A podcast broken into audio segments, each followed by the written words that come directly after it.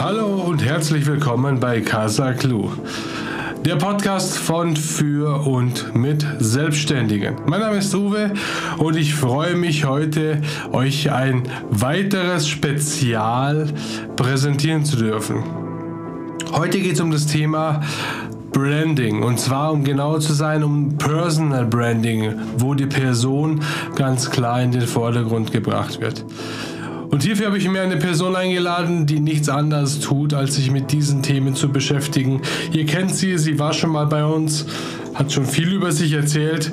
Die einzigartige Claudia Schulte.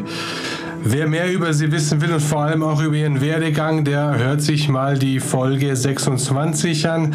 Da geht es um Übernimm Verantwortung und komm in deine eigene Kraft. Dort erfahrt ihr alles über ihren Werdegang, wie sie dahin gekommen ist, wo sie jetzt ist. Und Heute geht es ums Personal Branding und hier hängt alles von deiner Persönlichkeit ab oder hängt alles an deiner Persönlichkeit. Marketing bedeutet ja Leute erreichen. Branding ist im Endeffekt die Bindung, also quasi die Bindung an eine Marke, Vertrauenaufbau, Vertrauensbildung, äh, Vertrauen in deine Persönlichkeit beim Personal Branding. Genau darum geht's. Und die Claudia arbeitet in diesem Bereich schon eine lange Zeit und sagt ganz klar, das Personal Branding hängt an deiner Persönlichkeit. Und Vertrauensbildung spielt eine sehr große Rolle. Wie das funktioniert und was da alles dazugehört, was man da alles machen muss, das besprechen wir nach dem Intro. Viel Spaß dabei!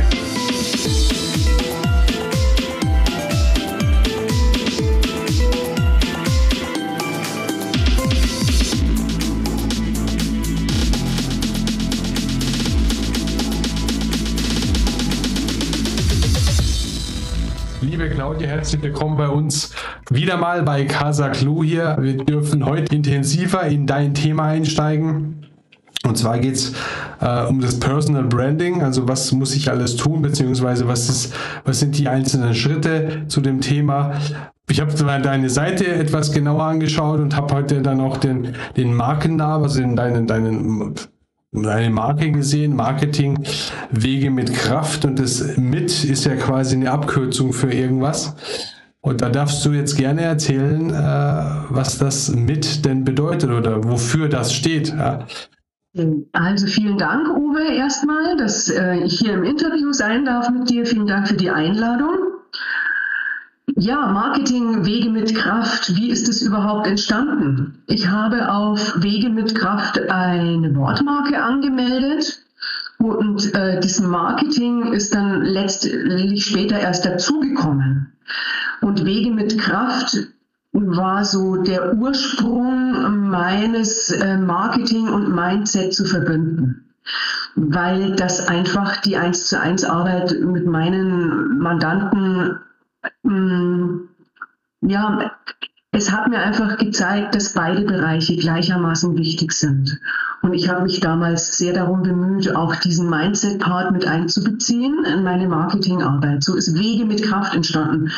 Und dieses MIT, das nennt man ja ein Akronym, ja, das ist quasi ein Wort, das aber in sich durch diese Einzelbuchstaben nochmal eine dreifache Bedeutung hat. Dieses Wort mit bedeutet Manifestation, Intuition und Transformation.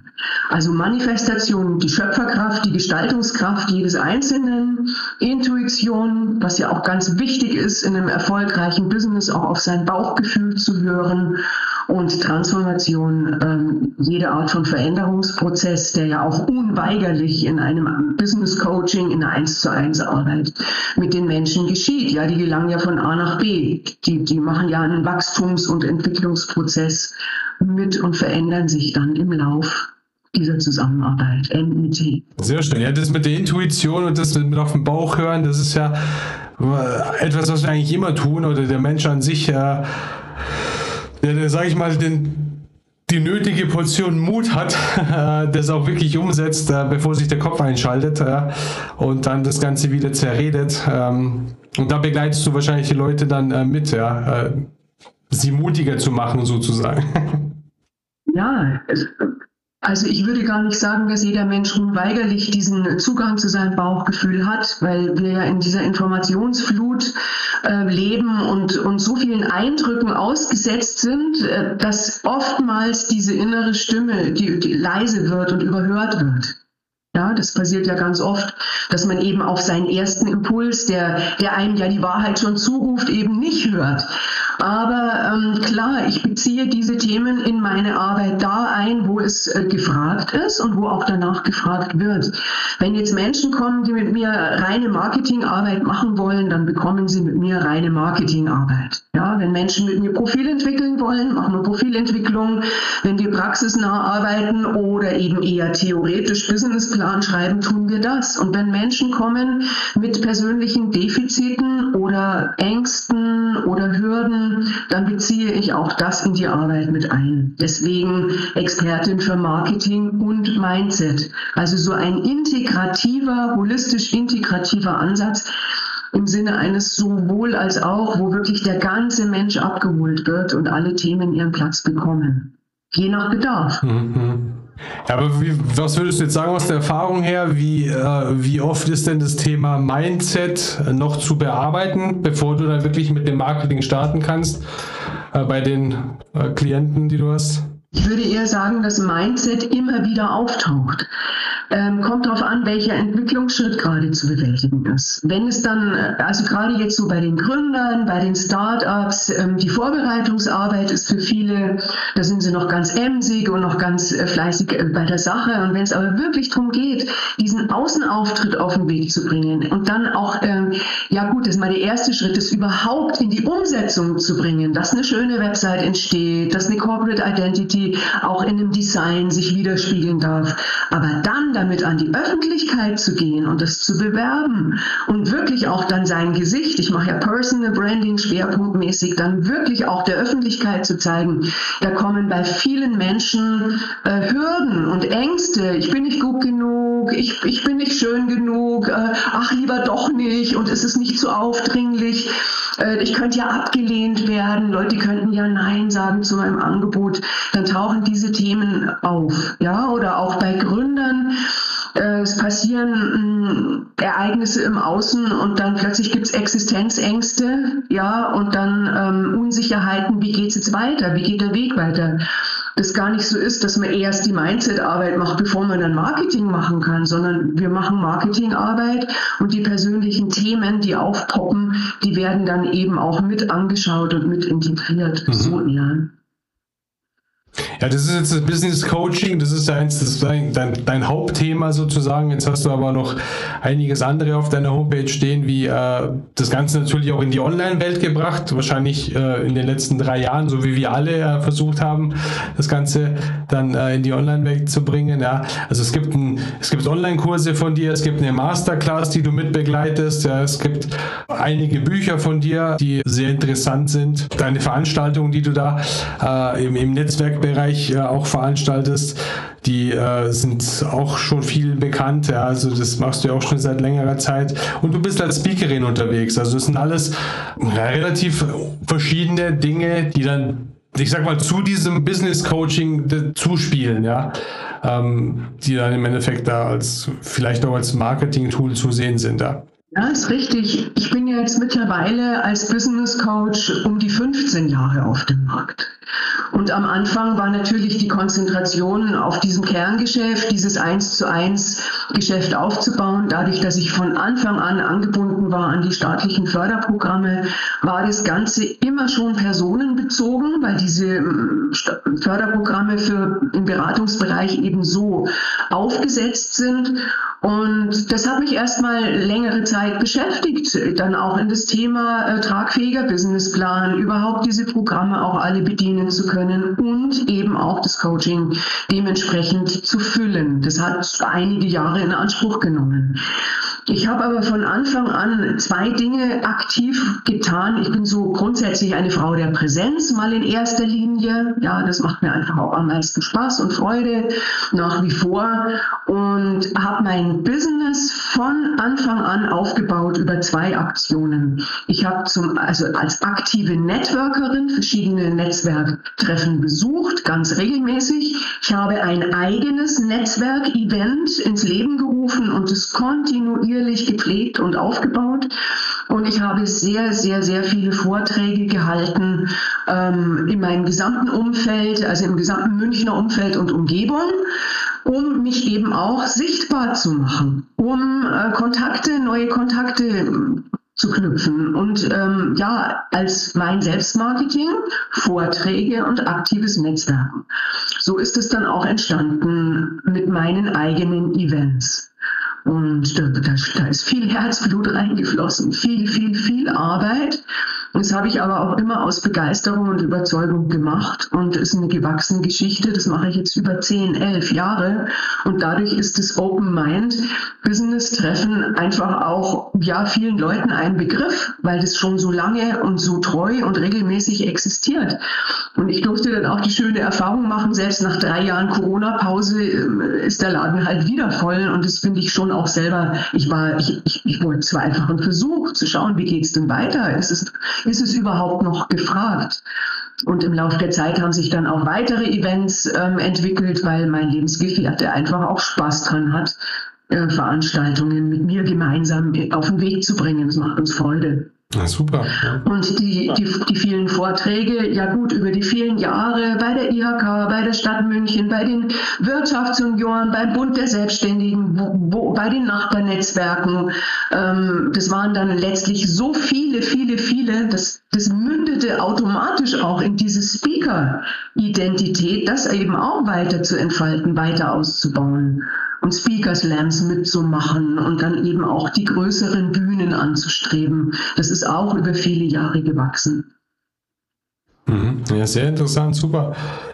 Ähm, da haben wir uns ja auch das letzte Mal gesehen, glaube ich, beim Goldprogramm ja, vom Hermann Scherer. Da hatten wir, da hast du ja mitgemacht bei dem, äh, bei dem Weltrekord, den er wieder mal selber getoppt hat. beim größten Speaker Slam weltweit, ja, das war schon echt eine Herausforderung. Mhm. Ja, ja. super. Ähm, Jetzt habe ich auf deiner Homepage einen Satz äh, ja, gefunden, der mir wirklich so ja, die Gänsehaut äh, rausgelockt hat, sage ich mal. Ähm, ja, es war im Endeffekt dieser, äh, wer Zugang zu seiner inneren Kraft hat, kann alles erreichen. Ist jetzt erstmal leicht dahingesagt, aber äh, was steckt denn hinter diesem Satz? Es ist schön, dass du das jetzt hier in das Interview mit einbindest, weil ich mit diesem Motto seit vielen, vielen, vielen Jahren unterwegs bin. Und dieses Wege mit Kraft, ja, Marketing Wege mit Kraft und dann wer Zugang zu seiner inneren Kraft hat, kann alles erreichen. Das hängt natürlich sehr, sehr eng zusammen. Und ich habe ja auch das letzte Buch, was ich jetzt veröffentlicht habe beim Goldig Verlag, das Sachbuch, das ist ja das Kraftprinzip. Ja, das dockt auch wieder an das Spiel der Kräfte an. Und auch die EKS-Marketing-Strategie, mit der ich arbeite, im 1 zu 1 Coaching, äh, da geht es auch um das Spiel der Kräfte und um die Management-Kybernetik. Also dieses Kraftthema begleitet mein gesamtes Tun auf, auf den verschiedensten Ebenen.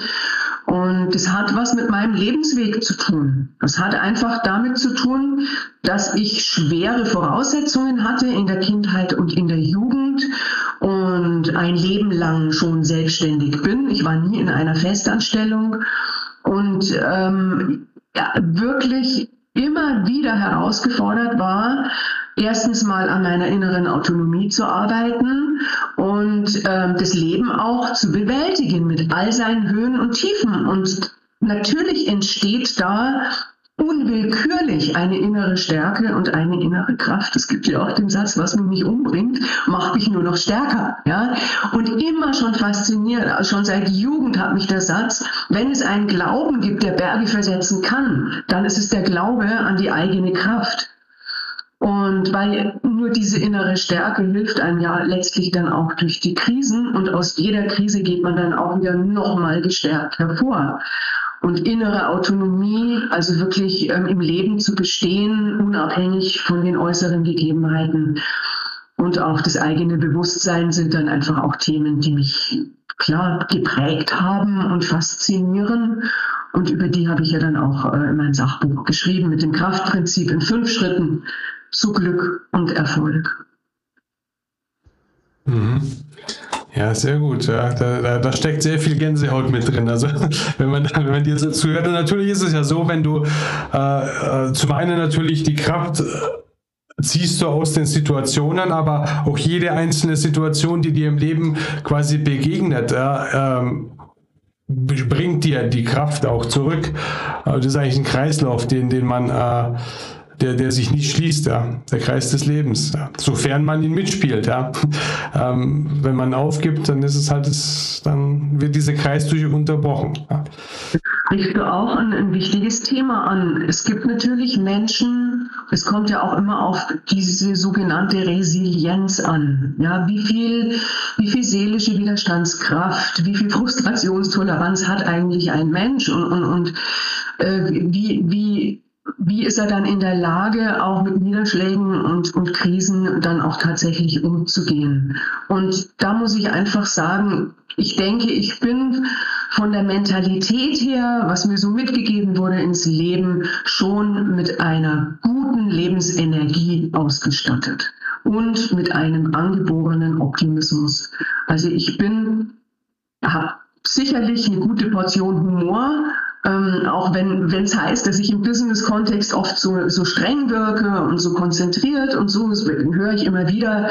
Aber ich lache auch gerne und ich habe sicher mein inneres Kind auch nicht verloren und bin humorvoll und bin ein Optimist. Ja, es gibt ja Menschen, die tun sich schwer damit. Die, die sind erstmal von der Veranlagung her, erstmal, ja, ist das Glas voll oder halb leer? Ja, das Glas ist halb leer und, oh, und gehen halt eben schnell in den Mangel und, und, und, und kommen dann auch schnell in den Notstand.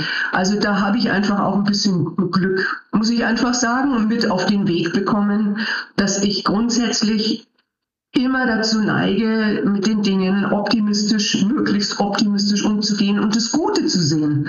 Auch wenn mir was, was widerfährt, was sich jetzt erstmal gar nicht so gut anfühlt. Ja, weil die Erfahrung auch gezeigt hat, dass ganz oft im Rückblick, wenn man zurückschaut und aus so einer Talsohle wieder draußen ist, dann auch erkennen darf, wofür war es denn jetzt eigentlich gut? Was war denn jetzt dieser Transformationsprozess in dieser Krise? Und wenn bestimmte Dinge mir nicht widerfahren wären, dann wäre ich auch nicht dran gewachsen und dann wäre ich auch nicht da gelandet, wo ich dann heute bin. Genau. Ein ganz wichtiger Punkt und ähm, ja, wie, wie, also jetzt, das interessiert mich jetzt persönlich, das hat jetzt nichts äh, mit dem Thema zu tun. Äh, äh, wie gehst du denn damit um dann? Äh, wenn jetzt ein Klient zu dir kommt und sagt irgendwie, ja, und der hat äh, für, für jedes Thema, das quasi auf den Tisch gebracht wird, gibt es erstmal äh, etliche Ausreden. Ja, es sind ja eigentlich Ausreden, ja. Also alles, was nicht geht, ist erstmal eine Ausrede. da muss man natürlich schon ein bisschen differenzieren. Pauschal das so alles so in die Ausredekiste reinpushen, das ist sicherlich ganz oft der Fall. Es gibt Menschen, die haben Aufschieberitis, es gibt Menschen, die, die können schwer in ihre Eigenverantwortung gehen, es gibt Menschen, die sind vorbelastet, die haben einfach auch schon viel, viel, viel ähm, durchmachen müssen und, und haben das noch nicht gut verkraftet oder überwunden. Und ich denke mal, dass ich da ähm, mit einer großen Empathie einen, einen, einen Raum, einen Resonanzraum zur Verfügung stelle, der erstmal wertfrei ist ähm, der erstmal den anderen sein lässt. Und wenn die Menschen das spüren und ich, mit, ich versuche mit dem anderen gemeinsam so auf die Ursache zu gucken. Ich arbeite ja auch sehr, sehr viel mit Frauen, muss ich einfach dazu sagen. Frauen sind so grundsätzlich eher geneigt, sich zu öffnen. Ich habe immer wieder auch nette Männer im Boot und immer wieder auch mal Männer, die auch einen guten Zugang haben zu ihrer Emotionalität da wird dann halt einfach auch geweint, ja, weil da steckt ja oft ein, Dilemma dahinter, was Unbewältigtes dahinter, warum man dann eben schieben anfängt oder sich drücken will oder sich wegduckt oder ausweicht. Und ganz schnell kommen Menschen dann auch an die dahinterliegenden tieferen Muster oder Ängste oder Zweifel oder eine harte Selbstkritik oder was auch immer. Und ähm, allein, dass das dann seinen Platz bekommt, dass man das gemeinsam anschauen kann und dann auch natürlich versucht, eine Lösung zu finden. Das ist so meine Herangehensweise. In, das ist ja dann, man muss ja ganz schnell switchen. Man macht Marketingarbeit und dann tauchen solche Dinge auf und dann muss man plötzlich umschalten. Und dann gibt es noch eine dritte Kategorie von Menschen, die, die dann nach spirituellen äh, äh, Lösungen suchen und da fragen und suchen und, und, und wenn die dann merken, wenn ich merke, dass da eine Offenheit ist, dann kriegen die natürlich an der Stelle dann auch nochmal eine Zufuhr und eine Resonanz. Das hat einfach auch was mit meinem Alter zu tun oder meiner Reife oder so, dass ich dann da so mit den anderen so durchsurfen kann. Und ähm, je nachdem, also ich gehe immer mit dem anderen mit. Was der, nach, wonach der fragt und was der braucht, muss aber sagen, in der Präsenz ist es einfacher als über Zoom über die, in der Arbeit über Zoom kann man manche Dinge sehr effektiv bearbeiten, gerade so Textarbeiten und solche Geschichten. Da geht aber oft das Persönliche so ein bisschen in den Hintergrund, weil auch ein Stück Chemie ja einfach auch nicht, nicht spürbar ist. Es ist ein Stück Distanz da, aber auch da fließen immer mal wieder Tränen. Und ja, da ist dann dafür Platz und Raum. Ja, klar. Ja, super.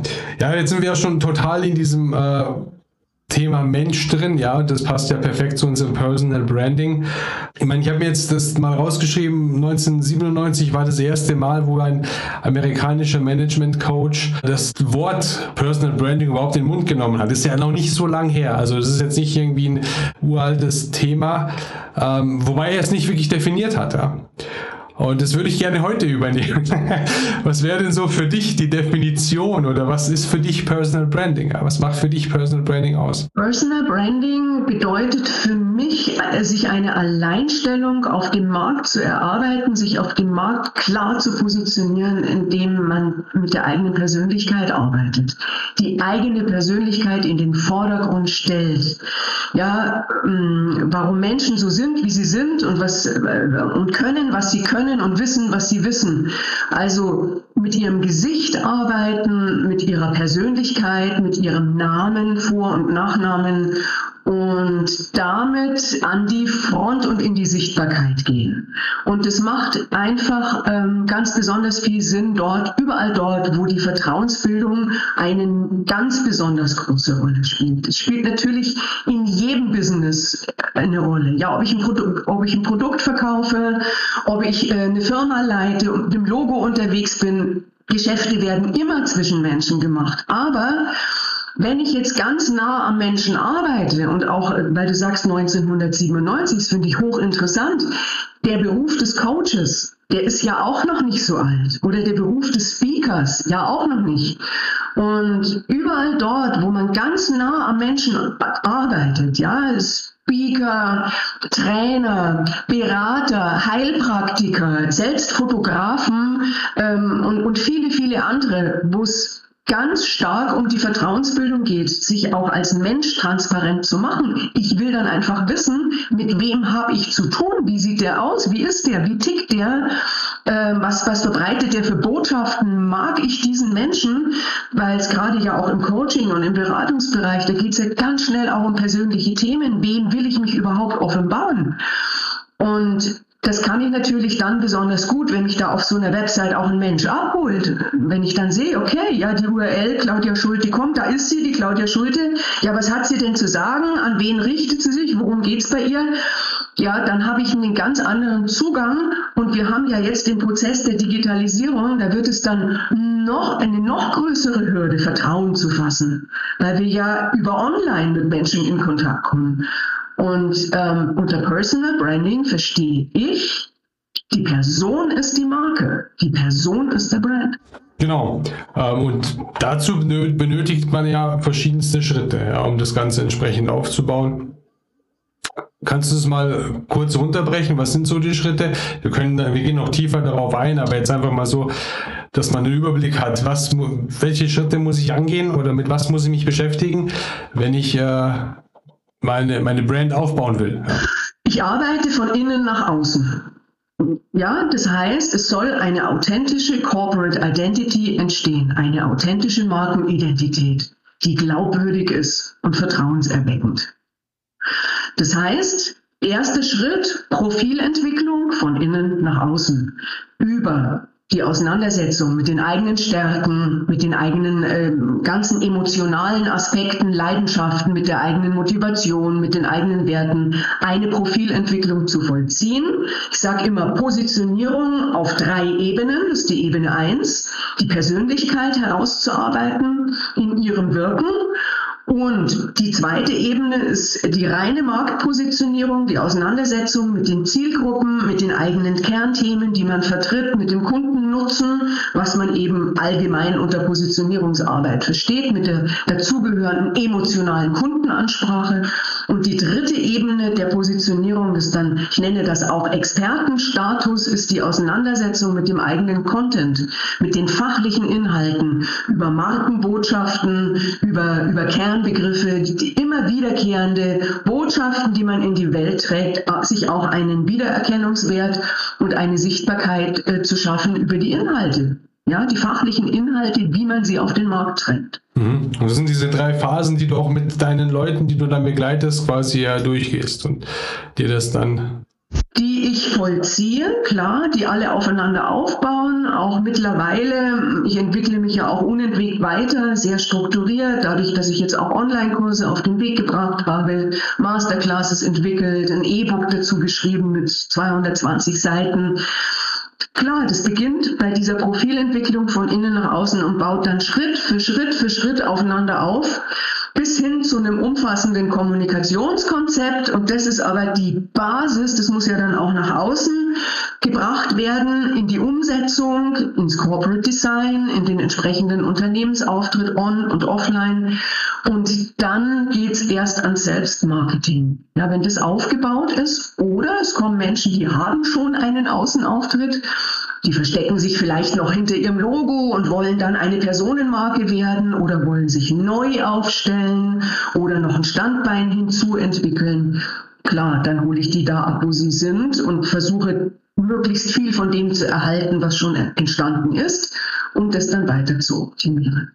Ja, und jetzt hast du ja vorher schon angesprochen, das Thema mit der Zielgruppe. Ja. Ähm, wie wichtig ist denn, äh, ich meine, gut, das Individuelle ist klar, das machst du mit, mit, mit jedem Einzelnen, äh, den Aufbau.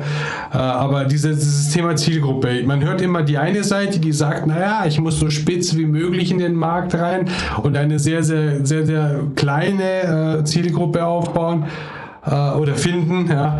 Und die anderen sagen, naja, je breiter gefächert ich das Ganze mache, desto mehr Leute kann ich irgendwie abholen. Ja. Ich glaube, da scheiden sich die Geister so bei den Beratern auch. Und so wie ich dich auch kennengelernt habe, war ich mit dabei, als meine Frau das Coaching gemacht hat. Ähm, du bist auf der Spitzenseite, oder?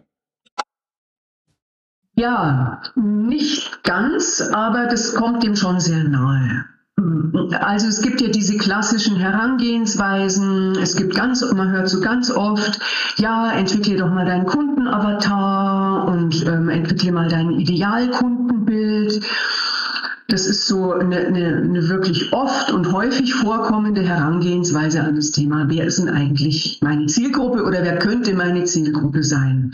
Es gibt auch den anderen Weg ähm, über soziodemografische Merkmale, dass man die Zielgruppe immer weiter einkreist und einschränkt, wie du eben auch sagst, bis man so eine ganz kleine Gruppe gefunden hat.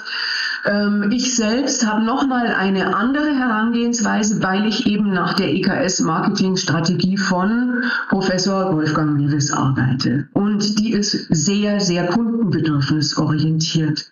Da definiert man eine homogene Zielgruppe über ihr gemeinsam erlebtes tiefstes Bedürfnis weil in einem emotionalen Teaser, der ja ganz wichtig ist, so für diese 10, 15 Sekunden Aufmerksamkeitswert, ist es wichtig, den anderen so bei seiner tiefsten Sehnsucht emotional abzuholen, bei seinem tiefsten Bedürfnis, bei seinem tiefsten Wunsch, um ihm dann seinen Nutzen, seinen Gewinn, seinen Vorteil zu kommunizieren.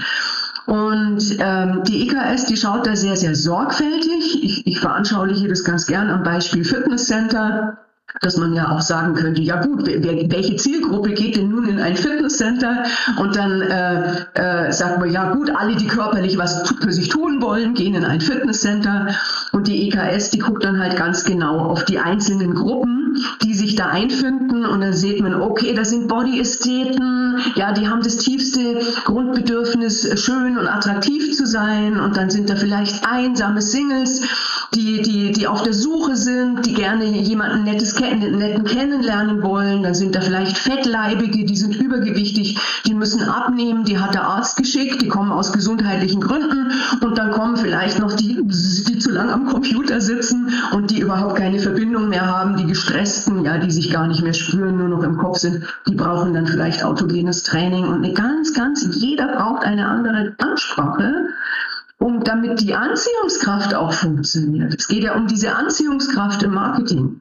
Und Marketing, Verkaufen ist für mich äh, und auch Akquise, das sind für mich alles Themen, die sehr, sehr stark emotional funktionieren. Es geht über die Emotionen, ja, und über das gute Bauchgefühl.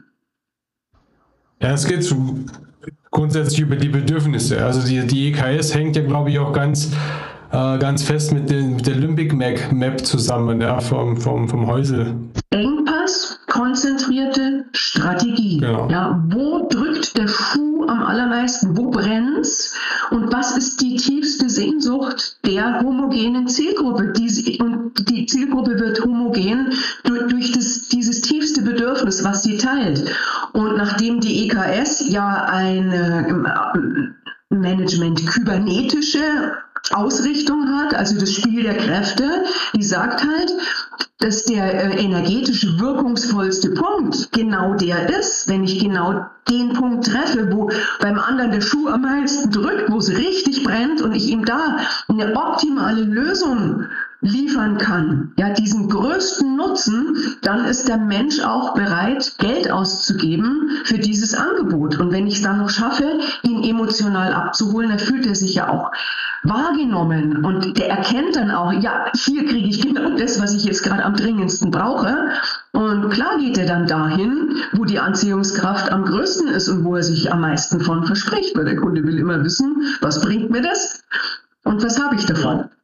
Entweder ich hole den Kunden aus einer Not oder ich, ich bringe ihm ein gutes Gefühl, bringe ihn äh, auf, auf seinem Weg eine Ebene weiter. Ja. Und das sind die zwei, die zwei Wege, die wir eigentlich äh, als Menschen immer fokussieren. Egal, was wir tun. Ja. Egal, was wir tun. Und wenn du ansprichst, ja, dass ich also auf diese spitze Ausrichtung Wert lege, dockt natürlich auch an die EKS an, die dann sagt, ja, ähm, äh, versuche dann, wenn du deine homogenen Zielgruppen festgelegt hast, das kann eine einzige sein, ich sage immer maximal bitte drei, maximal drei, drei Kernthemen, drei homogene Zielgruppen oder zwei sind es manchmal auch. Und es gibt auch Leute, die sind nur mit einem Thema unterwegs, von, von mir aus Werte, Coaches, ja, Werte-Coaches. Aber die Spezialisierung heißt ja dann auch, hm, die Frage, die die EKS stellt, ist immer, wie werde ich zum besten Problemlöser? Ja, dieses tiefsten Bedürfnisses meiner homogenen Zielgruppe und sich da zu spezialisieren und die immer bessere Lösung, da sich in die Tiefe zu arbeiten, sein eigenes Expertentum erarbeiten, um die immer bessere Problemlösung bieten zu können. Und dann kann man auch zu einem sogenannten Zielgruppenbesitzer werden ja, und so praktisch diese gesamte Zielgruppe, die dieses tiefste Bedürfnis teilt, dann auch optimal bedienen. Genau, das beschreibt es jetzt auch sehr schön. Ich hatte vor kurzem eine Diskussion mit einem, da ging es darum, äh, man hört ja immer diesen Satz, ja, ähm, behandle andere so, wie du selbst behandelt werden willst. Das gilt ja vielleicht im privaten Bereich, ja, dass man, dass man das so leben kann. Aber ähm, ich finde, das hast du jetzt ganz, ganz gut dargestellt, dass es eigentlich genau darum geht, andere da abzuholen, wo sie abgeholt werden wollen. Ja. Du kannst nicht mit allen Menschen oder vor allem im Business, du kannst nicht mit all deinen Klienten gleich umgehen, du kannst nicht mit all deinen Kunden gleich umgehen, weil ähm, ob ich jetzt äh, bei mir zum Beispiel vor einer äh, vor Verpackern eine Schulung halte oder vor Management eine Schulung halte, das ist was ganz anderes. Das sind zwei andere Welten, ja. Und da, da muss ich auch ein ganz anderes Wording äh, verwenden und alles. Und du musst die Leute da abholen, wo sie abgeholt werden wollen, wo du sie erreichen kannst. Und das ist ein ganz wichtiger Punkt und das äh, kommt mit der EKS eigentlich auch äh, raus. Ja. Dass man da dann ein Umdenken äh, und je, je empathischer man halt das Ganze äh, hinkriegt, desto besser ist das. Ja. Richtig, ja. Wenn der andere merkt, dass du dich wirklich für ihn interessierst und dich wirklich auch in ihn einfühlen kannst und eben auch entsprechende Lösungen parat hast, klar. Jetzt hat man ja in der letzten Zeit, also bei mir zumindest wahrscheinlich, weil ich mich auch dafür sehr interessiere, ähm, ploppt immer wieder Storytelling auf. Ja, Storytelling ist also ein Thema. Ähm, wie weit ist das wichtig im Personal Branding? Weil der Mensch an sich, wir merken uns Dinge durch Geschichten. Ja, wir, wir können uns Bilder besser merken als Zahlen oder, oder Worte oder irgendwas. Bei uns verankern sich Bilder im Kopf. Und wenn ich schaffe, Bilder äh, quasi in den Köpfen meiner, meiner Zuhörer oder quasi äh, im Social Media zum Beispiel den Konsumenten quasi zu erzeugen, dann habe ich schon mal einen ganz großen Pluspunkt, denke ich ja. Auf jeden Fall. Also ich sage, eine meiner Marketing-Faustregeln lautet viel Bild, wenig Text. Viel Bild, wenig Text. Das dockt genau an das an, was du sagst. Und beim Storytelling, wir haben ja vorhin auch von diesem Thema Authentizität gesprochen, ja, dass ein authentischer Außenauftritt entsteht, der glaubwürdig ist, der vertrauenswürdig ist, der selbstbewusst dasteht. Ähm, beim Storytelling ich kenne das natürlich auch von meinen Vorträgen und von der Speaker-Welt. Da ist der Mensch sehr schnell in der Lage, sehr frei zu sprechen und ganz authentisch auch in seine eigenen Bilder abzutauchen, in seine eigene, eigene Vergangenheit. Und wenn es dem Sprecher, dem Speaker gelingt, ganz, ganz nah, also diese Bilder ganz nah herzuzoomen, dann kann er das dem, dem Publikum auch vermitteln und dann entstehen auch bei den Zuhörern Vorstellungsbilder und ähm, es geht ja hier auch um dieses Thema Infotainment, ja, es, es dem Publikum möglichst möglich zu machen, mit einem selbst auch zu fiebern, zu erleben, zu fühlen, was zu erfahren, vielleicht zu lachen, vielleicht zu zittern. Und ähm, das lässt sich auch übertragen auf das Thema Corporate Story. Also es gibt, ähm, bleiben wir mal beim Beispiel Coaches, Coaches Berater. Es gibt Menschen, die haben einen ganz bestimmten Werdegang vollzogen, um da hinzukommen, wo sie sind. Also auch bei den, ganz viel auch bei den spirituellen Leuten, bei den Heilern. Also ich spreche gerne auch vom geheilten Heiler. Wenn man selber ganz bestimmte Erfahrungen durchlaufen hat, die eben genau dorthin geführt haben, wo man heute steht, was einen auch befähigt, äh, besonders empathisch zu sein oder besonders tiefgründig oder äh, besonders unterstützend, dann ist es natürlich eine tolle Sache, das auch äh, zu transportieren als Corporate Story. Ja, das ist dann ein Teil des eigenen Profils und das dann auch so in einer Art Bilderreise, den anderen auch auf eine Reise mitzunehmen. Ja, vielleicht sogar auch durch die Website ihn auf eine Reise mitzunehmen, dass er auch da schon ähm, sich mit, mit, das geht ja um dieses Thema Identifikation. Je stärker sich das Publikum oder der potenzielle Kunde identifizieren kann mit dem, was er da vorfindet, auch das macht die große Anziehungskraft aus. Und weil du vorhin gesagt hast, ja, möglichst viele Leute ansprechen, ist ja auch ein ganz, ganz oft ein typisches Anfängerproblem. Klar, das hat auch was mit der, mit der Unsicherheit zu tun. Interessiert sich überhaupt irgendjemand für mein Angebot? Aber was will ich denn mit Menschen, die sich nicht mit dem identifizieren können, was ich zu bieten habe, oder die nicht meine Werte teilen. Ja, ich kann auch damit mich positionieren, dass ich einfach auch in mein Angebot auf meine Website spreche, welcher Geist äh, herrscht in meinem Unternehmen und, und, und welche Verhaltens- und Spielregeln sind mir wichtig. Alle Menschen, die damit nichts anfangen können, da kann ja auch gar nicht diese wirklich, wirklich gute Zusammenarbeit entstehen mit begeisterten, glücklichen Kunden, die dann auch mit wehender Fahne gerne mal eine, eine, eine Empfehlung aussprechen oder eine Referenz schreiben oder auch eine, für eine gute Mundpropaganda sorgen. Und deswegen sage ich immer, du musst gar nicht alle erreichen. Überhaupt nicht, sondern die erreichen, die zu dir passen, die mit dir auch was anfangen können, ja, mit deinem Angebot, und mit, mit deiner Persönlichkeit. Also ich sage immer, je klarer die Positionierung, desto besser. Mhm. Ja, klar. Ja, damit erreichst du auch die, die deine Hilfe brauchen.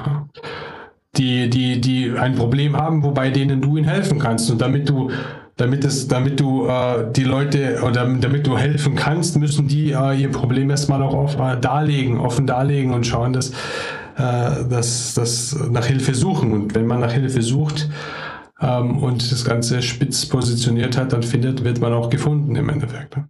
Deswegen sage ich eben auch, ähm, klar, die, eine hohe Sichtbarkeit zu erzeugen und einen großen Wiedererkennungswert. Und ich sage dann immer, ja, was heißt denn Positionierung? Das heißt, auf diesem freien Markt Stellung zu beziehen. Und die Sichtbarkeit, also jetzt bleiben wir mal bei dem, bei dem, bei dem Leitbild Coach.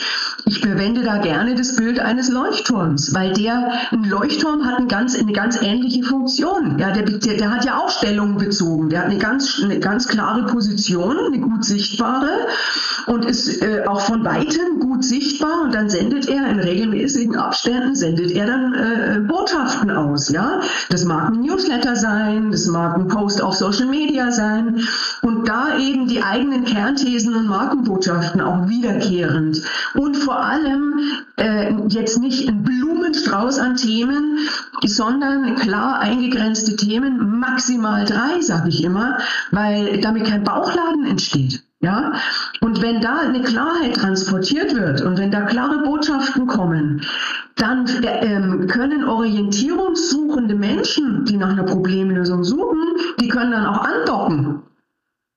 Ja, das meine ich mit der Anziehungskraft. Die können ja dann auch erkennen, ah, okay, da ist jemand, der versteht mein Problem, der kann sich auch wirklich in mich einfühlen, der, der versteht, was ich gerade brauche und ähm, der kann mir auch den Nutzen bringen oder den Gewinn oder Vorteil, oder die Problemlösung, die jetzt eben gerade ansteht. Mhm. Also Storytelling ist ein ganz wichtiges Thema, auch beim Personal oder vor allem beim Personal Branding. Aber du musst ja deine Geschichte äh, quasi nach außen tragen und den Leuten erzählen, dass ja, oder ihnen, ihnen klar machen, dass du ihnen helfen kannst. Ja. Ich sage es auch immer ganz gerne so dieses Modeling of Excellence. Ja. Wenn jemand den Weg schon gegangen ist, da muss ich ihn ja noch nicht nochmal gehen. Ich muss es gerade nicht neu erfinden. Ich kann mir doch von jemandem helfen lassen, der den Weg schon mal bestritten hat. Ja. Richtig, ja. Wenn ich, wenn ich, wenn ich wachsen und mich weiterentwickeln will, orientiere ich mich möglichst natürlich nach denen, äh, nach den Erfolgreichen, ja, und nach denen, die vorleben können, dass sie also nicht nur drüber reden, sondern das ist auch selbst in die Umsetzung bringen und auch selbst tatsächlich verkörpern und leben, worüber sie sprechen. Das hat auch wieder mit dieser Glaubhaftigkeit und Glaubwürdigkeit zu tun. Weil erzählen kann man ja viel, aber wenn man dann genau hinguckt, was ist es für ein Mensch, wie, wie, wie steht er denn tatsächlich da? Lebt der denn selbst auch, worüber er spricht? Dann ähm, hat es natürlich eine Zugkraft, klar. Mhm. Ja, klar. Ähm, mittlerweile ist es ja so, es gibt ja so viele Tools, die bei dem Branding helfen können. Ja, Social Media gibt es so viele verschiedene Tools. Ähm, dass man wirklich gar nicht mehr klarkommt, was nutze ich denn am besten oder was, was hilft mir denn am besten oder am, am schnellsten meine Brand aufzubauen. Hast du da ein paar Tipps, welche Tools, sei es jetzt offline oder auch online, die beiden Welten, die sind miteinander verbunden, die können wir nicht mehr ähm, trennen. Ja. Ähm, hast du da Tipps, was da wirklich äh, nach vorne pusht? Ja, also ich sage so ganz grundsätzlich auch heute im, in, im Zeitalter der Digitalisierung äh, ein, ein gesunder Mix aus On- und Offline-Marketing. Das ist so mal die Basis. Und das Tool, was die Schnittstelle bildet zwischen der Online-Welt und dem Offline-Geschehen, das ist der Newsletter. Und der Newsletter, damit der funktioniert und auch die Menschen erreicht, da gehört natürlich ein, ein Aufbau eines E-Mail-Verteilers dazu, sprich Kontaktdaten, die mir selbst gehören. Das beginnt vielleicht mit einer Excel-Liste und irgendwann muss man sich einfach für einen Anbieter entschieden, entscheiden ähm, für den Newsletter, dass man den auch regelmäßig bedienen kann, DSGVO-gerecht.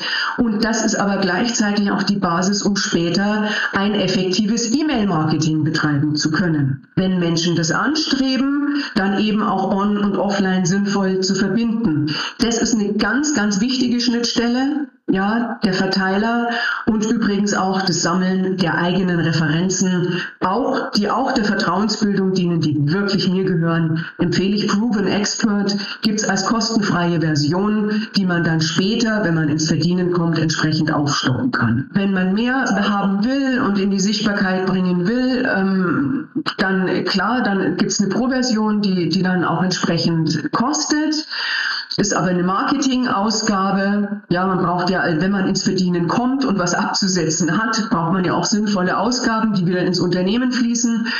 Aber ähm, das Schöne ist, dass Proven Expert dann in der Pro-Version wirklich von überall, wo du schon Bewertungen eingesammelt hast, die auch wie ein Sammelbecken, ein unabhängiges Sammelbecken für die eigenen Referenzen, weil wir auch alle erlebt haben, wie die, wie die Google-Plattform, die Google Plus-Plattform plötzlich dicht gemacht hat. Jetzt im Moment ist Xing im Hintertreffen und alle sagen, ja, Xing wird nicht mehr lange überleben. Viele sind abgewandert nach LinkedIn. Xing war ja ganz lange Zeit für die deutschen Unternehmer die Plattform. Und damit man davon eben nicht abhängig ist, wenn man sich da sein Business aufgebaut hat, sondern wirklich sagen kann, ja, ich habe meine eigenen Referenzen. Bei mir war es ehemals die KfW-Plattform, plötzlich gab es die nicht mehr. Hatte ich mühsam 65 Spitzenreferenzen eingesammelt über Jahre. Ja, also der eigene E-Mail-Verteiler und die eigenen Kundenbewertungen, die mir gehören, die mir keiner mehr nehmen kann. Und dann, klar, Social Media, äh, ist natürlich die grobe Unterteilung zwischen, ähm, ja, habe ich überwiegend B2B-Angebote, also Business to Business, rate ich heutzutage, geh auf LinkedIn, das ist die internationale Unternehmerplattform. Und wenn du stärker überwiegend Privatkunden hast, dann musst du vielleicht auch noch unterscheiden, die Oldschool, ältere Generation, die ist stärker auf Facebook und die jungen Leute sind eben äh, überwiegend auf Instagram. Das ist eher die, die Privatkundenzielgruppe. Und dann äh, das, die zweite Ebene ist, dass man ja heute, wir machen ja jetzt heute hier einen Podcast, dass man auch vielleicht grundsätzlich für sich auch entscheiden darf, ja, bin ich jetzt eigentlich eher der visuelle Typ ähm, ist für mich eher Video und YouTube äh, mein Weg oder bin ich eher jemand, der auch viel überhören, auch erlebt und aufnimmt und ähm, ist die, die hörende Welt eigentlich stärker meine, dann geht es eben eher Richtung Podcast, weil ich kann ja nicht alles auf einmal bedienen. Natürlich kann ich Dinge, die ich mitschneide, dann sowohl auf dem einen als auch auf dem anderen Medienkanal nutzen, aber das muss ja auch alles irgendwann abgearbeitet und gemacht werden. Also es geht immer wieder auch so um diese Weichenstellungen und es geht meines Erachtens auch nur Schritt für Schritt die Dinge dazu zu entwickeln. Ich habe auch erstmal meine Website, meinen Unternehmensauftritt auf den Weg gebracht, damals mit Wege mit Kraft. Später wurde es Marketing Wege mit Kraft und dann habe ich angefangen, regelmäßig einen Blog zu schreiben. Dann habe ich einen professionellen Newsletter ins Leben gerufen. Dann habe ich äh, nochmal später einen YouTube-Kanal aufgebaut. Und so eben eins nach dem anderen, Schritt für Schritt, Step by Step. Und es ist natürlich alles mit Aufbauarbeit verbunden. Und dann geht es um die Frage, wie vernetze ich das jetzt ideal, möglichst effektiv, dass ein Schritt möglichst flächendeckend viele andere Schritte mitbedient. Ja, das nennt man dann Marketingkonzept.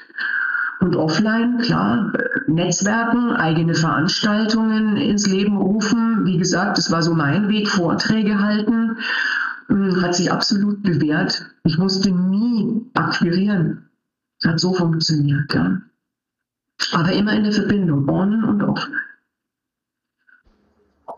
Ja gut, bei der Online-Welt ist es ja auch so, das hast du das super beschrieben und das ist auch ein ganz wichtiger Punkt, den, den äh, viele auch nie, vielleicht auch neue oder Gründer, die jetzt gerade anfangen, noch nicht so sehen. Ja, die Online-Welt bietet natürlich sehr viele Vorteile.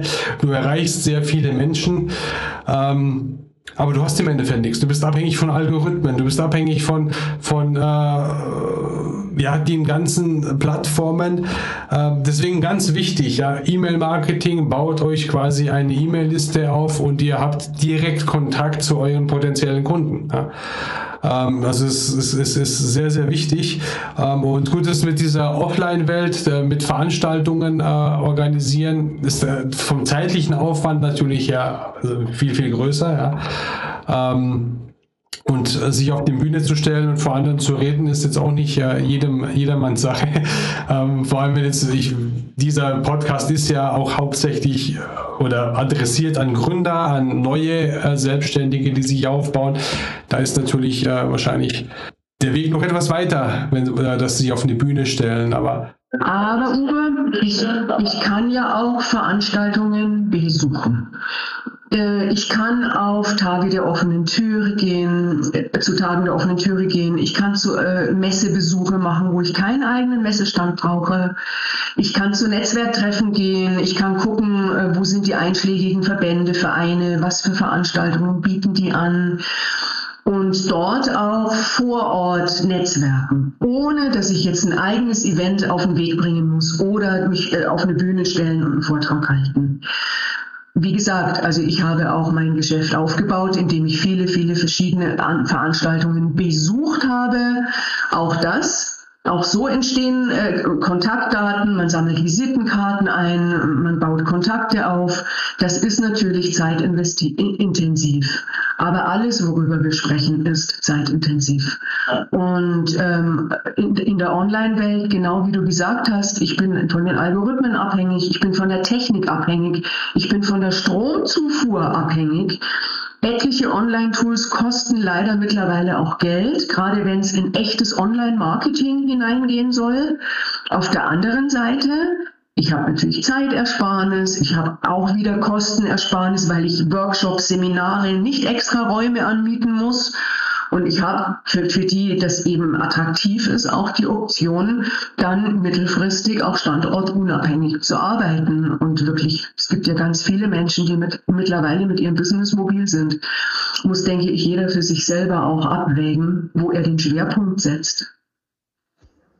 Ja gut, ich glaube, das ist aber auch von, von, von der, der Arbeit an sich abhängig, was du tust. Weil wie du vorher eingangs schon erwähnt hast, äh, wenn du jetzt irgendwie Menschen coachst oder Menschen auf den Weg bringen willst, dann geht es, dann geht es ohne persönlichen Kontakt eigentlich äh, sehr, also es geht, aber sehr, sehr, sehr schwer, weil einfach diese Chemie nicht da ist, ja, diese, diese Verbundenheit, die man einfach in einem Raum hat. Ja.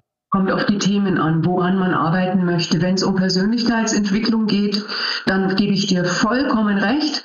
Wenn es darum geht, bestimmte Techniken, Strategien, Methoden zu erlernen, Texte zu erarbeiten, Businesspläne, das kann man alles wunderbar über Zoom arbeiten, sogar oft effektiver. Ich brauche keinen Flipchart, ich muss nicht Dinge übertragen dann und erstmal digitalisieren, damit ich damit weiter agieren kann. Mm, also über Zoom lassen sich bestimmte Arbeitsschritte sehr, sehr gut vollziehen, aber Persönlichkeitsentwicklung würde ich auch mit einem Fragezeichen versehen. Das bestimmt stößt sicher an seine Grenzen. Ja, klar. Ja, sehr schön. Jetzt haben wir einige Themen angesprochen. Social Media, ein ganz, ganz wichtiger Faktor natürlich, ja, um äh, an die Kontakte zu kommen. Ja, äh, da kann, hat man äh, große Multiplikatoren, äh, wenn man das über Social Media macht. Netzwerken, äh, früher hat man halt äh, Netwalks gemacht. Ich weiß nicht, da haben wir uns im englischen Garten getroffen und sind eine Runde gelaufen und haben, haben uns kennengelernt. Und heutzutage gibt es halt auch professionelle Business-Netzwerke, wo man sich quasi anschließen kann, bis hin ähm, zu natürlich Online-Treffen, Kongresse, Seminare und was auch immer man online alles buchen kann mittlerweile. Ja, und da lernt man auch wieder neue Leute, immer wieder interessante Leute kennen, je nachdem, wo man halt dabei ist. Ja.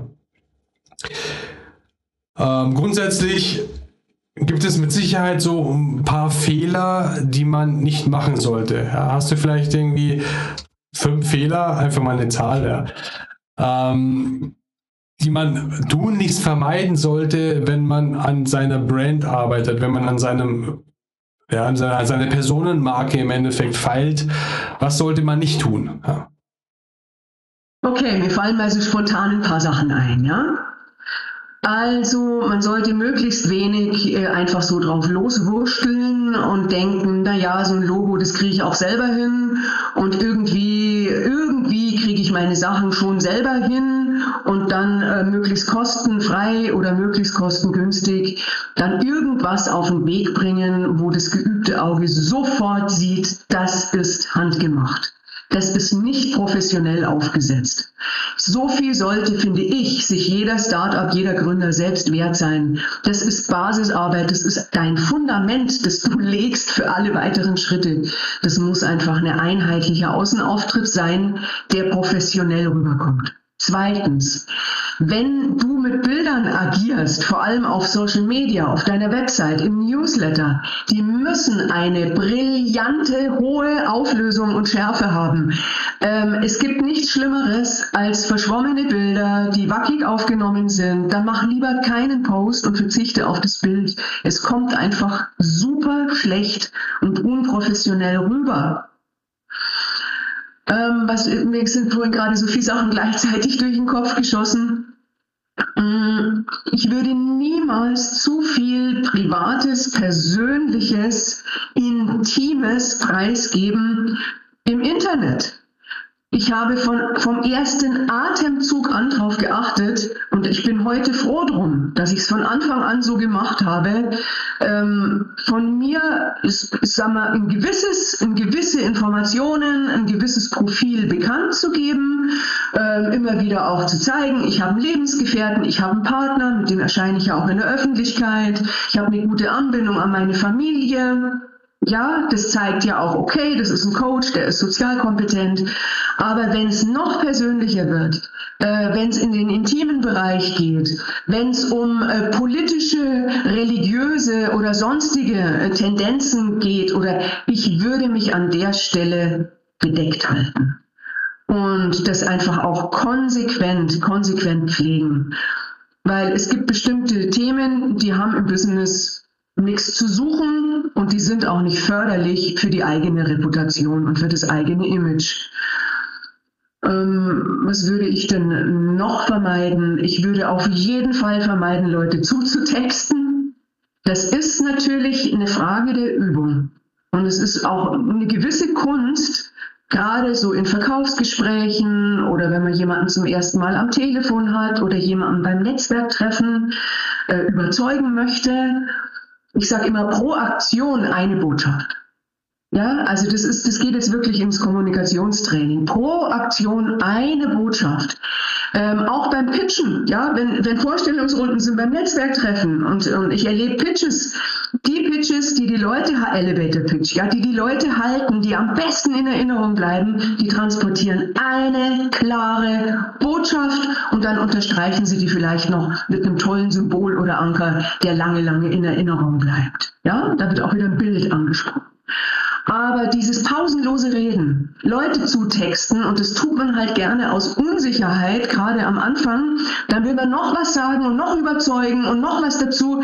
Und man merkt, am Anfang ist der andere vielleicht noch interessiert. Das kann man ja auch genau sehen. Schaut er mir noch in die Augen oder macht er ablenkende Körpersprache und ist eigentlich schon ganz woanders dass ich einfach auch Gesprächspausen setzen kann und sie wirklich auch aushalten kann und dann auch den anderen zu Wort kommen lasse sowohl am Telefon als auch live. Und es gibt ja auch Verkäufer, die, die leider diesen Punkt nicht checken und immer weiter argumentieren und der andere, der, der war eigentlich bereit und zack, ist er wieder weg. Ja, das ist ein bisschen eine Übung und da muss man schon auch achtsam ans Werk gehen, dass man diesen, dass man das spürt und fühlt, ja, dass der andere auch seinen Platz in seinem Raum kriegen darf und man im anderen auch die Freiheit darauf vertraut, dass der andere erwachsene, eigenverantwortliche Entscheidungen treffen kann. Und wenn der sich angezogen fühlt, dann wird er schon anweisen und das wird er dann schon auch kommunizieren, ja ja, so, das sind so die Dinge, die mir ganz spontan einfallen. Wenn ich jetzt weiter brüten würde, dann kämen sicherlich noch mehr, aber ich denke, das war jetzt eh schon einiges an Fehlern, die man äh, tun, finde ich, tunlichst vermeiden sollte um gut rüberzukommen. Mhm. Ja, ganz wichtig, ja, ist, deswegen habe ich gerade auch so gelacht. Ähm, ja, dieses Zuhören. Ja, beim Verkaufsgespräch ist das Zuhören wichtiger als das Quasseln eigentlich. Ja, was, was, was ein Verkäufer oder was die meisten Verkäufer eigentlich nicht verstehen, weil die versuchen dir irgendwas ans Bein zu binden und erzählen dir Stories und du denkst dir, äh, wann ist er jetzt fertig? Ich wollte eigentlich schon äh, kurz abschließen und dann äh, wieder weiter. Verkäufer, das ist eine ganz menschliche Eigenschaft, ja, eine menschliche Angelegenheit ich habe zwei, drei Frauen erlebt, die bei mir im Coaching waren, die begnadete, erfolgreiche Akquisiteurinnen oder Verkäuferinnen sind. Die haben, und ich bin wirklich ein Coach, ich breite mich im Coaching nicht aus. Der andere steht im Mittelpunkt des Geschehens, aber die haben es geschafft. Durch gezieltes Fragestellen und super empathisches Zuhören sowas von interessiert, aber das war echt, ja, mich zum Reden zu bringen, bis ich dann bremsen musste und sagen musste, du, es geht in diesem Coaching um dich, stell mir jetzt bitte keine Fragen mehr, du lockst ja irgendwie alles aus mir raus, normalerweise rede ich gar nicht so viel über mich, ja. Die schaffen das und es ist eine menschliche Fähigkeit. Ich sage ja auch immer, äh, jeder kann ein guter Verkäufer sein, jeder von uns.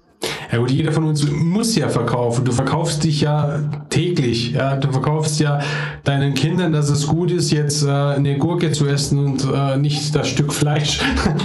du, musst, wenn man verheiratet ist, äh, hast du deine Frau verkauft, dass es gut ist, mit dir zusammen zu sein. Ja? Und, und auch im Nachhinein mit dir zusammen zu bleiben. also grundsätzlich ist ja das ganze Leben ist ja verkaufen. Ja? Also wer sagt, er ist kein Verkäufer, der ist ja erstmal äh, auf dem falschen Boot, sage ich mal. Ja. Weil du verkaufst, du verkaufst ja immer. Ja. Richtig. Gut, dann ähm, Jetzt nehmen wir an, okay, wir haben äh, jetzt einiges aufgebaut, wir fangen jetzt an, äh, in die Öffentlichkeit zu gehen und du kennst mit Sicherheit auch, wie alle anderen, die den Schritt schon gegangen sind, ja, wenn man in der Öffentlichkeit ist, ähm, dann muss man halt auch mit Kommentaren oder, oder Texten umgehen, die vielleicht äh, eine andere Meinung vertreten oder die vielleicht äh, sogar äh, ja, Hasskommentare sind oder die dich irgendwie negativ triggern wollen oder einfach provozieren wollen. Ja. Ähm, hast du da ein paar Tipps, wie kann ich denn mit sowas umgehen? Die meisten oder viele äh, knicken ja erstmal ein und dann gehen sie wieder raus aus dem Ganzen und denken sich, naja, ich habe so nicht so wirklich Lust darauf, äh, äh, mit denen umzugehen. Ich bin eher der, der dann proaktiv dann äh, nochmal Fragen stellt und wie ist das denn gemeint und versucht den nochmal irgendwie äh, aus seiner äh, Deckung zu holen, weil meistens werden die auch anonym gemacht, diese ganzen Dinge. Ja. Ähm, Gibt es da irgendwie Tipps, wie man damit umgehen kann? Ja, also es gibt eine, eine meiner Markenbotschaften, Kernthesen lautet, ähm, Sichtbarkeit erfordert die Bereitschaft, sich zu zeigen. Und es ist unstrittig. Je klarer ich mich positioniere und je mehr ich in die Sichtbarkeit gehe, desto dünner wird die Luft, sage ich immer. Das heißt, es trennt sich die Spreu vom Weizen.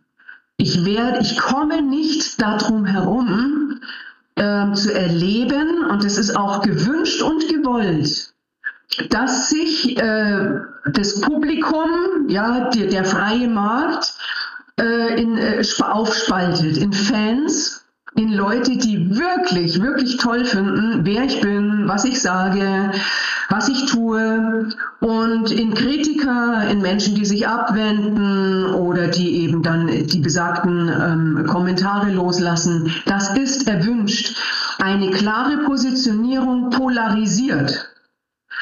Und damit sich anzufreunden, damit leben zu können, das ist natürlich eine Herausforderung. Und es ist ja aber auch so, dass diese Sichtbarkeit wächst. Die ist ja nicht von heute auf morgen riesen, riesen, riesengroß. Und mit, diesem, mit dieser wachsenden Sichtbarkeit und, und, und, und, und Schärfe der Positionierung sollte auch idealerweise das eigene Selbstbewusstsein und Selbstwertgefühl wachsen. Ich kann es nicht jedem recht machen. Und das muss ich auch gar nicht und das ist auch gar nicht gewünscht. Weil wenn ich, wenn ich das will, wenn das mein Streben ist, dass alle mich toll finden, dass alle mich mögen, werde ich über Mainstream nicht hinauskommen. Ich bin dann immer irgendwo im Durchschnitt und ich komme nicht in die Sicht, in die echte, echte Sichtbarkeit. Also dieser Erfolgsweg, der hat einfach damit zu tun, dass sich die Fronten spalten in, in, in, in, in Fans und möglicherweise auch in Feinde. Und das darf man dann nicht persönlich nehmen. Das ist jetzt so leicht gesagt. Aber wenn dieses Selbstwertgefühl wächst, wenn ich weiß, wer ich bin, was ich und wenn ich weiß, was ich kann und was ich weiß, ist dürfte es mir, sollte es mir relativ egal werden, was andere Menschen über mich sagen. Und wenn Menschen destruktiv ähm, kommentieren, dann macht es viel mehr eine Aussage über deren Defizite und deren Unvermögen, als dass es mich angreifen kann. Weil zu einem guten, professionellen Ton egal B2B oder egal wo auch immer, im Netz, auf Social Media, gehört Höflichkeit nach wie vor, Gott sei Dank, ja, gehört Höflichkeit und ein freundlicher Umgangston. Und wenn Menschen urteilen und werten, ähm, dann spricht es nicht unbedingt für sie. Und dann hat es nichts mit meinem Wert zu tun. Mhm. Ja, ganz wichtiges Thema, ja. Weil grundsätzlich wollen wir ja, oder der Mensch an sich will ja äh, jedem irgendwie gefallen, ja. Und dann, und das wird, sobald du halt dann wirklich, äh, vor allem online in die Sichtbarkeit gehst, wirst du es nicht schaffen. Ja, das jeden abzuholen. Oder es, es, es, gibt ja auch die, die tatsächlich nur darauf aus sind, irgendwo äh, ihre negativen Kommentare rauszugeben. Ja. Da gibt es unglaublich viele Menschen, die halt unzufrieden sind, die halt ganz überhaupt gerne kritisieren oder andere schlecht machen, damit sie sich selbst besser fühlen. Die gibt es immer und überall. Ich habe in jedem Vortrag überall immer mindestens einen Querschläger gehabt, der versucht hat, das Ganze kaputt zu machen. Ähm, ich es ist aber so, ähm, in die Sichtbarkeit zu gehen und sich klar zu positionieren, hm, heißt ja nicht unbedingt unweigerlich deswegen angegriffen zu werden. Ich muss sagen, ich werde wenig angegriffen im Netz. Und es wenden sich dann halt eher Menschen von mir ab oder grenzen sich von mir ab. Und es, es muss ja auch nicht jeder auf meine Veranstaltung kommen und solche Dinge, ja. Aber wenn, wenn, wenn, wenn die Regel eingehalten wird, nicht zu persönlich zu werden, nicht ähm, äh, also zu gesellschaftskritische Themen anzusprechen, also ich rede von Sexualität, von Politik, von Religion, da spalten sich ja sehr, sehr schnell die Geister. Also das würde ich tunlichst lassen, ja, ähm, habe ich ja schon gesagt, aus besagtem Grund. Und äh, die, all die anderen es gibt ja Gott sei Dank auch bei ganz vielen Tools die Möglichkeit, Bewertungen auch vorher zu sichten, bevor man sie dann auch freigibt nicht überall, wenn negative Bewertungen kommen. Das ist ganz gerne auf Amazon der Fall bei den Büchern. Da habe ich nicht keine Möglichkeit, dem, der querschlägt, irgendwie, da kann ich dann zwar einen Kommentar schreiben, mit dem in eine Diskussion gehen, da muss ich halt dafür sorgen, dass ein paar wohlwollende Menschen aus meinem Umfeld eben auch wieder zwei, drei gute Stimmen abgeben. Und das ist auf Amazon zum Beispiel auch echt gewünscht, ja. Wenn überall nur fünf Sterne Bewertungen sind, das ist ja auch wieder nicht glaubwürdig. Ja, da darf schon die ein oder andere kritische Stimme dabei sein. Das drückt zwar meinen Wert, dann sind es vielleicht nur vier Sterne oder viereinhalb, aber das alles andere ist, entspricht ja auch gar nicht der Realität. Weil ich kann es gar nicht allen recht machen und jedem gefallen. Und das muss ich auch nicht. Überhaupt. Ja gut, das gilt nicht nur auf Amazon, das gilt eigentlich überall. Also in, in, auf jeder Plattform äh, sind äh, ich sag mal, konstruktive Kritik, ja, wenn, die, wenn die angebracht wird, ist sie natürlich auch erwünscht, weil das führt auch zu der Diskussion, wie du gerade gesagt hast.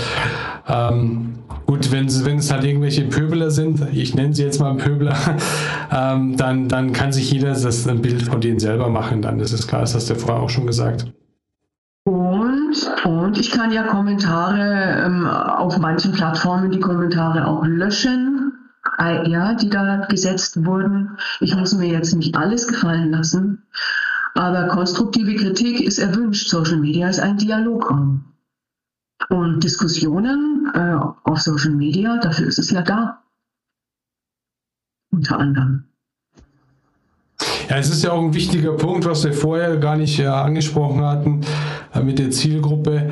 Ähm, wir haben ja nur darüber gesprochen, dass wir uns eine Zielgruppe suchen, ja, aber es ist ja genauso andersrum möglich, dass man sich aus der Zielgruppe quasi Impulse holt für seine, für seine Produkte, für seine äh, also man kann da das wirklich, und das ist das Schöne an Social Media, du kannst es in beide Richtungen spielen, diese Spieler.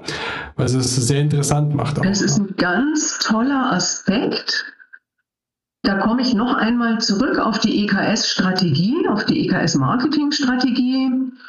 die ja ähm, so ganz stark kundenbedürfnisorientiert ausgerichtet ist. Und ein ganz wichtiges Tool, das da immer wieder ins Boot äh, geholt wird bei der Zielgruppenanalyse, das ist der sogenannte Zielgruppendialog. Und sowohl Netzwerktreffen als auch Social Media, äh, natürlich auch das Telefon, klar, eignen sich hervorragend, potenzielle Vertreter der eigenen Zielgruppe ins Interview zu nehmen, ins Gespräch zu nehmen und einfach ähm, äh, von der Zielgruppe selbst wenn man sich nicht sicher ist, was ist denn nun der größte Engpass? Wenn man sich nicht sicher ist, was, welches Preisniveau kann ich denn ansetzen? Wo ist denn die Schmerzgrenze? Der Zielgruppe. All solche Fragen, äh, wie kann ich mich auch verbessern, mein Auftritt, mein Angebot, auch äh, indem man äh, Feedbackbögen austeilt zum Beispiel ja, oder Umfragen macht. Es gibt viele Möglichkeiten, bei den potenziellen Kunden Antworten zu finden.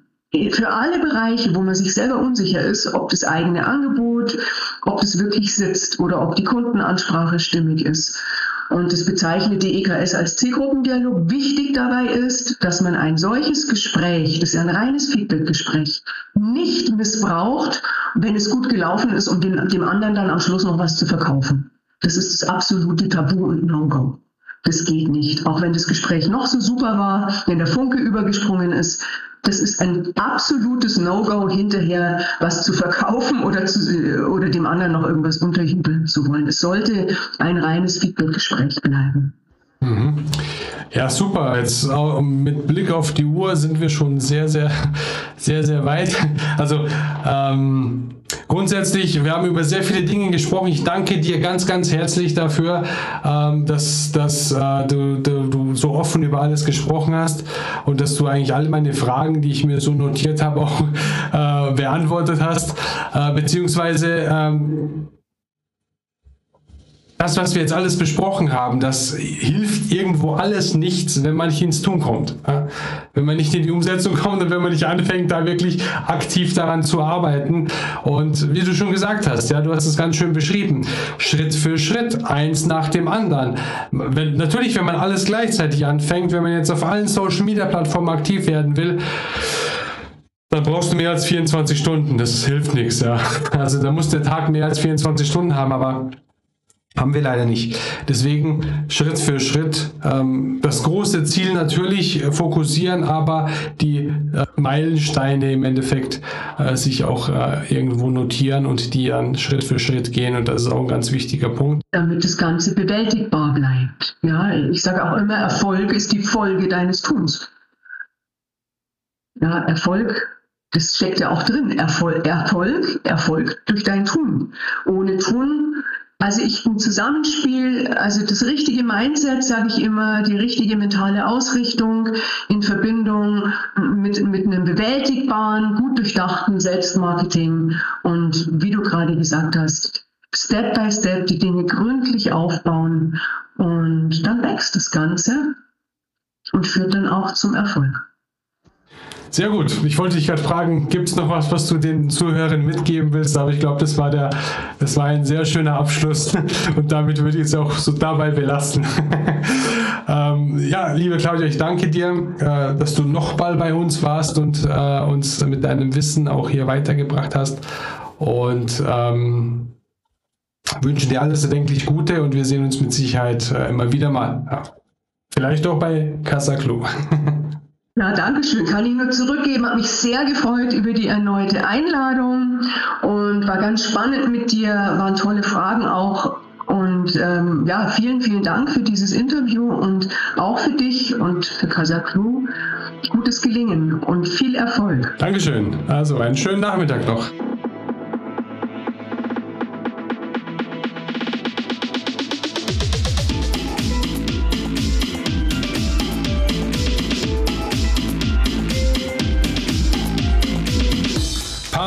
Das war wieder mal eine sehr geniale Folge, liebe Claudia. Ich unterhalte mich sehr gerne mit dir und es waren sehr, sehr viele gute Tipps und Tricks dabei Vor allem gefallen hat mir aber, wenn es einen Glauben gibt, der dich im Leben weiterbringt, dann ist es der Glaube an dich selbst. Und da ist viel Wahres dran, das sollte jeder beherzigen und immer im Hinterkopf behalten. Wer mehr über die Claudia wissen will, wir verlinken die Seite wie immer in den Show Notes. So wie schon angekündigt, ist das jetzt die letzte Folge vor der Sommerpause, die jetzt dann bis September gehen wird. Es geht weiter am 1. September mit neuen Folgen, mit interessanten Leuten. Wir werden vielleicht auch sogar kurze Folgen einbauen, wo wir dann detaillierter auf die einzelnen Tipps eingehen, äh, wo wir dann wirklich in das Arbeiten mit dem Mindset reingehen und vielleicht gibt es sogar ein neues Intro weil ich da ein bisschen was verändern möchte. Ansonsten findet ihr auf LinkedIn und Facebook eine Gruppe, wo immer wieder Informationen geteilt werden.